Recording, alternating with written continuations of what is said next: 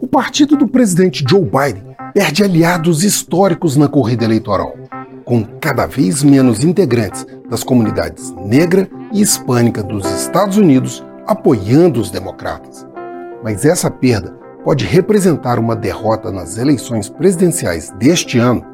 Este é o Vasto Mundo, podcast de Relações Internacionais do Tempo, e juntos vamos saber mais sobre o que dizem as pesquisas.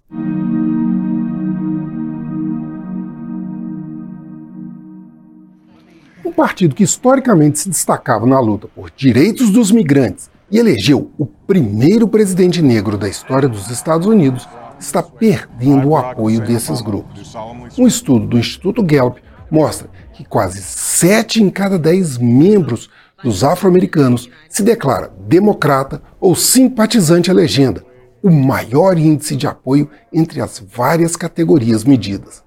Mas a vantagem em relação àqueles que apoiam os republicanos caiu quase 20 pontos percentuais desde a eleição de Joe Biden em 2020.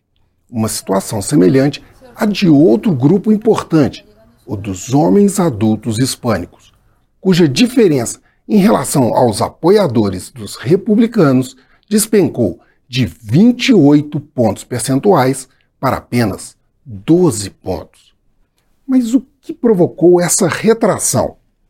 O início da trajetória de queda coincide com a derrota eleitoral de Hillary Clinton para Donald Trump em 2016.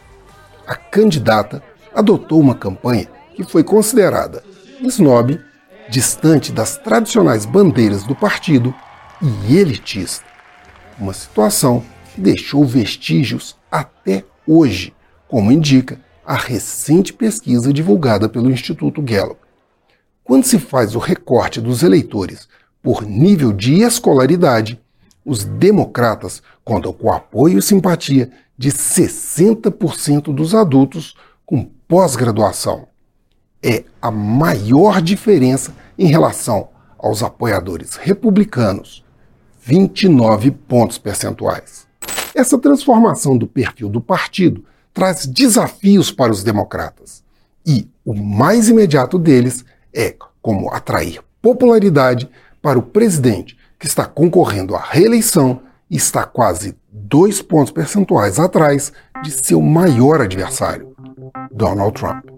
Eu sou Frederico Duboc e este foi Vasto Mundo. Acompanhe este e outros episódios no YouTube nas plataformas de streaming e na programação da FM O Tempo.